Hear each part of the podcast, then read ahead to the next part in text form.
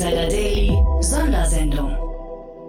Ja, herzlich willkommen nochmal zurück zu Startup Insider Daily. Mein Name ist Jan Thomas und wie heute Morgen angekündigt, das hier ist eine Sonderfolge zum Thema Staffbase. Das Unternehmen aus Chemnitz hat bekannt gegeben, dass es ein Unternehmen in Vancouver übernommen hat, also in Kanada. Und das ist ja jetzt wirklich nichts Alltägliches. Von daher freue ich mich, dass Martin Böhringer, der Co-Founder und CEO von Staffbase, mit mir über die ganzen Details gesprochen hat. Martin, ich freue mich sehr, dass du da bist. Herzlich willkommen bei unserem Podcast. Hallo. Hallo Jan. Ja, sag mal, wo bist du denn gerade? Das ist eine sehr berechtigte Frage, glaube ich, ne? Ja, ich bin ganz langweilig äh, heute im Büro. Und Büro heißt, bei, Büro heißt bei, bei euch in Chemnitz? Ja, wir haben tatsächlich elf Büros äh, auf der Welt, aber ich bin heute hier in Chemnitz, genau. Genau. Ich hatte gedacht, du sagst vielleicht Vancouver, deswegen, das war die Brücke quasi zu dem, was wir heute besprechen möchten, weil es gab eine Fusion bei euch.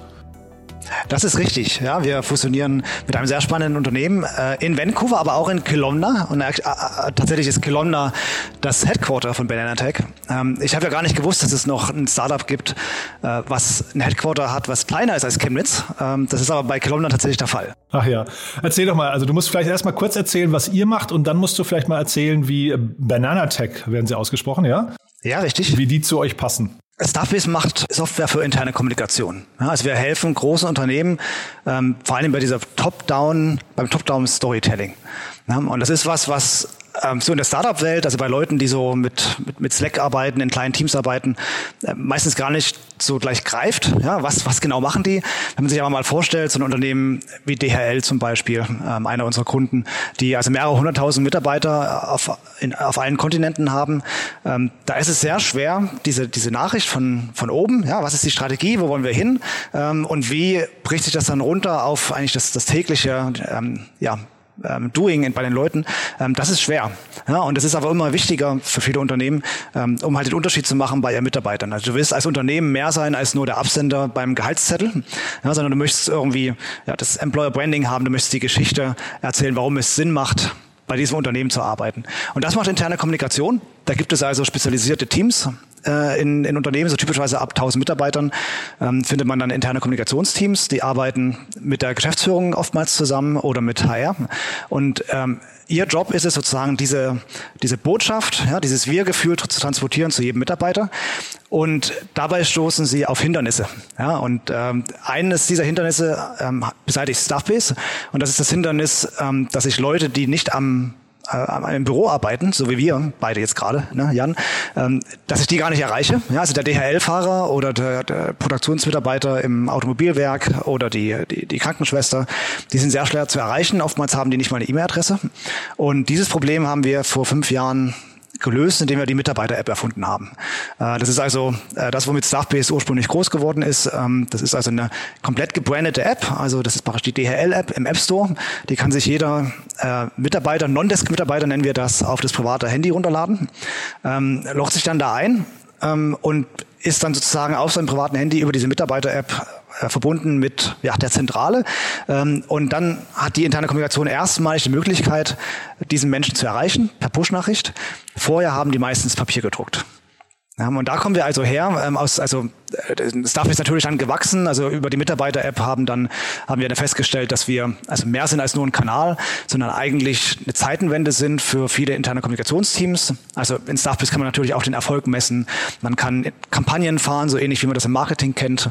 Äh, man kann neben News auch ganz andere Inhalte reinbringen. Man kann seine HR-Systeme integrieren. Also es ist dann schnell sehr groß geworden, so dass wir bei vielen Unternehmen mittlerweile das Intranet auch ablösen. Also man hat eine Mitarbeiter-App für die Leute, die draußen rumlaufen und man hat ähm, das Intranet für die Leute, die im Büro sitzen.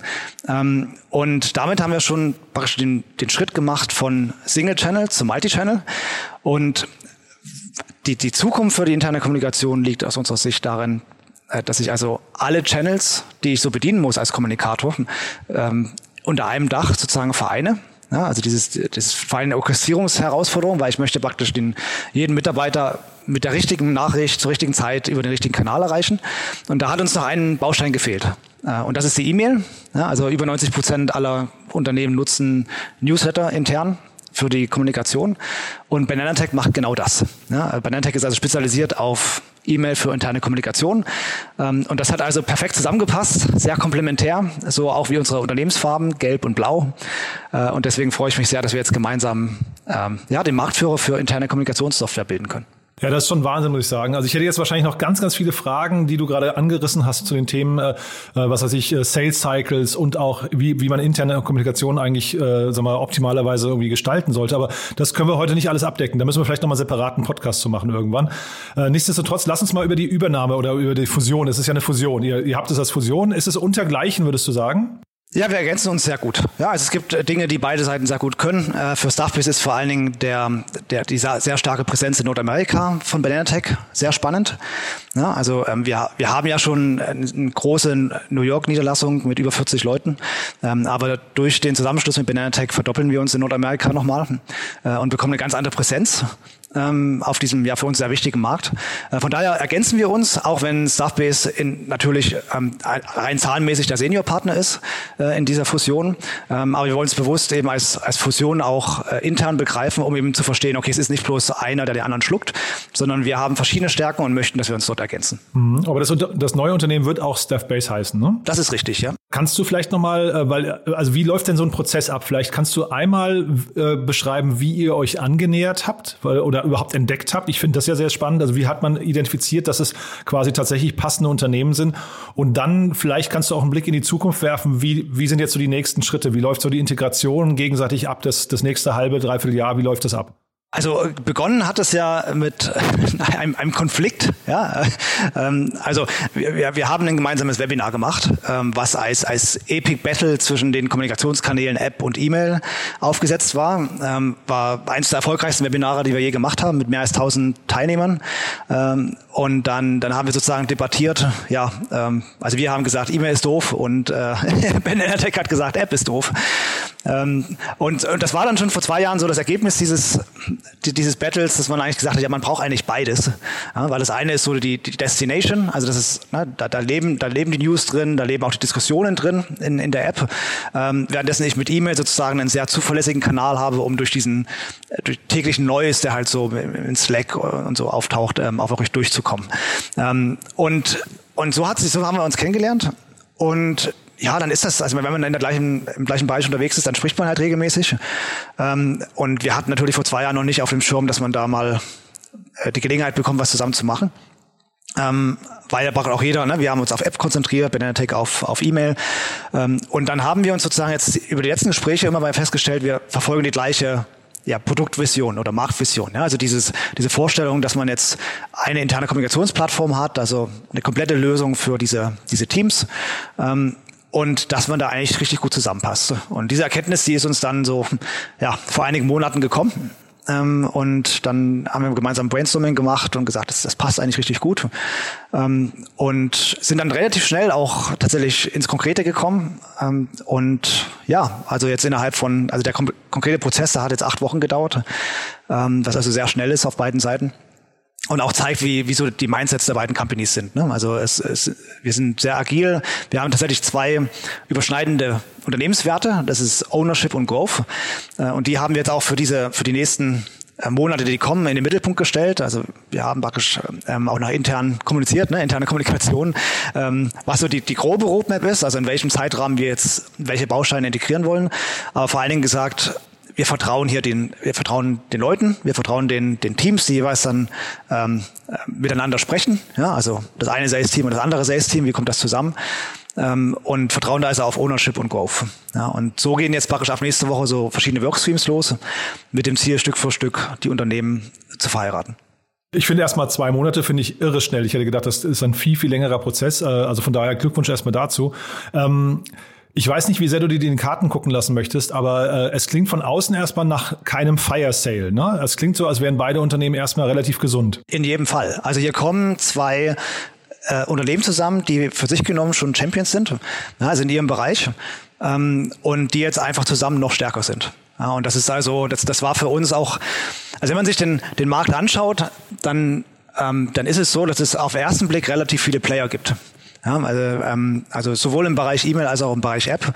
Ähm, jetzt ist es so, dass, dass sowohl Benetech als auch Staffbase im Vergleich zu diesen direkten Wettbewerbern in diesem Bereich schneller wachsen als jeder andere. Ja, ähm, und, und trotzdem ähm, man immer wieder in jedem, also die, die, sich, ab, sich abzusetzen. Ja, das ist also eine echte, eine echte Herausforderung. Immer wieder mit jedem, mit jedem neuen Deal, mit dem man, um den man kämpft. Ja, ähm, und das ist also, also das kommt ja nicht einfach nur von Größe, ja, sondern da muss ich richtig starke äh, Produktargumente auch haben. Ähm, und was es also bringt, zusammenzugehen, ist also vor allem die Schnelligkeit. Ne? Die Schnelligkeit, dieses, diese Vision, diese Produktvision, die wir da sehen, ähm, zu erreichen.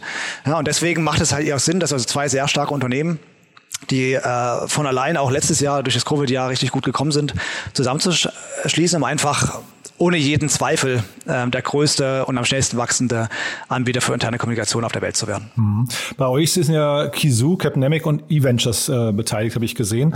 Bei Bananatech habe ich keine Investoren gefunden. Ähm, sind die gebootstrapped? Genau, bei uns hast du noch Insight vergessen. Ah, Insight, Entschuldige, ja, ja, richtig, die haben die letzte Runde gemacht, ne? Entschuldige. Richtig, genau. Ähm, und ja, ähm, Benetech ist tatsächlich Bootstrap gewesen. Ah, Wahnsinn. Weil ich hatte mich gerade gefragt, ob das dann investorenseitig schwierig wird, sowas zu verheiraten, aber ist natürlich, wenn dort keine Investoren da sind, fällt es wahrscheinlich leichter, ne? Das ist richtig, ja. Und, es war natürlich auch sehr wichtig, dass es, ähm, es ist kein Exit für irgendeine Seite, ähm, sondern die, die Benantech-Gründer ähm, bleiben an Bord, sind hochmotiviert. Ja. Und das ist also für uns auch richtig wichtig, dass wir jetzt im Prinzip Founder-Presence auch in Nordamerika haben. Super. Dann sag doch noch mal ein Wort zu dem, äh, zu dem Markt insgesamt und vielleicht, wo ihr in zwei Jahren stehen könntet. Naja, der, also der Markt explodiert. Ja, also das ist die interne Kommunikation ist, ist eine Top-Priorität. Ähm, das, das, Im Prinzip das ist eine, eine Folge dieser der, der schnellen Veränderungsgeschwindigkeit. Unternehmen müssen sich ständig neu erfinden. Ähm, die die Top-Führungsaufgabe heute für CEOs ist Kommunikation. Ja, ist praktisch ähm, die, die, ähm, die Strategie definieren und Leute dahinter bringen.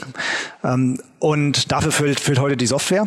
Interne Kommunikationsteams haben meistens heute keine eigene Software, die nutzen Software von anderen Leuten, ja, also irgendwelche alten Intranets, die rumstehen und man nutzt da so ein kleines Fenster drin. Ja, also äh, viele Worte, um zu sagen, es ist so eine Greenfield Opportunity. Ja, es ist ähm, ein richtig großer Markt, der da gerade aufgeht. Ist noch nicht jedes Unternehmen so weit, dass sich das auch verstanden haben. Ja, also die, die, die große Herausforderung in unserem Bereich ist, ähm, die Unternehmen zu finden, die jetzt gerade diese Agenda haben. Ja, aber dieser Bereich, der explodiert. Ja, und deswegen sehen wir, dass wir ja, genauso weitermachen. Wir wollen weiter sehr stark wachsen. Also wir wollen gemeinsam noch schneller wachsen als, als die einzelnen Teile. Ja, ihr seid ja irre stark gewachsen, das muss man schon mal sagen. Vielleicht kannst du noch mal ganz kurz so ein paar Eckdaten von eurem Unternehmen, die du mitteilen möchtest, äh, vielleicht mal kurz, kurz äh, erklären. Ja, also wir sind gemeinsam jetzt 450 Mitarbeiter, ähm, über elf Standorte äh, mit mehr als 1000 Kunden. Und äh, Kunden, das sind also Kunden wie DHL, ähm, also große Enterprise-Kunden, ähm, die dann also, ähm, na, die gehen dann durch ein Onboarding durch, was, was, was teilweise ein halbes Jahr dauert oder länger, ähm, ähm, die also dann das Ausrollen auf sehr diverse Unter ähm, Mitarbeiterschaft, ja, in verschiedenen Ländern und so weiter und dann da richtig, äh, richtig viel interne Kommunikation drauf machen. Also wir haben typischerweise Nutzungen äh, von über 70 Prozent, also dass man über 70 Prozent des gesamten Unternehmens, ja, also von ähm, ähm, vom, vom Fabrikmitarbeiter bis hoch in den Vorstandsetage erreicht. Ähm, und genau, das ist also was, was wir, das ist so der Wachstumskurs der letzten sechs Jahre. Und gegründet, wollte ich gerade sagen, ne, vor sechs Jahren, das ist halt eben nochmal wichtig dabei. Also das ist wirklich äh, eine sehr, sehr beachtliche Geschwindigkeit. Ihr seid wahrscheinlich noch kein Unicorn, ne? aber das ist schon, das ist schon greifbar, ne? Das ist greifbar, in jedem Fall, ja. Super, du, das ist also sehr, sehr beeindruckend aus Chemnitz heraus. Finde ich ganz stark, Martin. Haben wir was Wichtiges vergessen, was du jetzt gerne noch, wir hatten ja eigentlich gesagt, wir sprechen nur fünf Minuten, jetzt ist es doch ein bisschen länger geworden, aber es äh, ist natürlich auch eine, eine besondere News. Noch was Wichtiges vergessen? Nein, also ich, ich denke, ähm, du hast da viele gute Fragen gestellt, ja.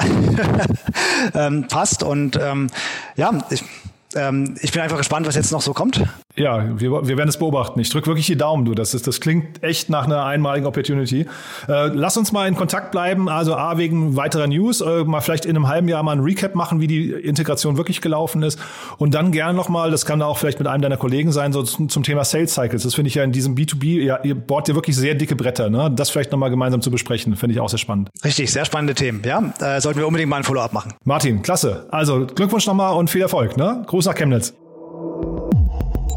Startup Insider Daily, der tägliche Nachrichtenpodcast der deutschen Startup-Szene.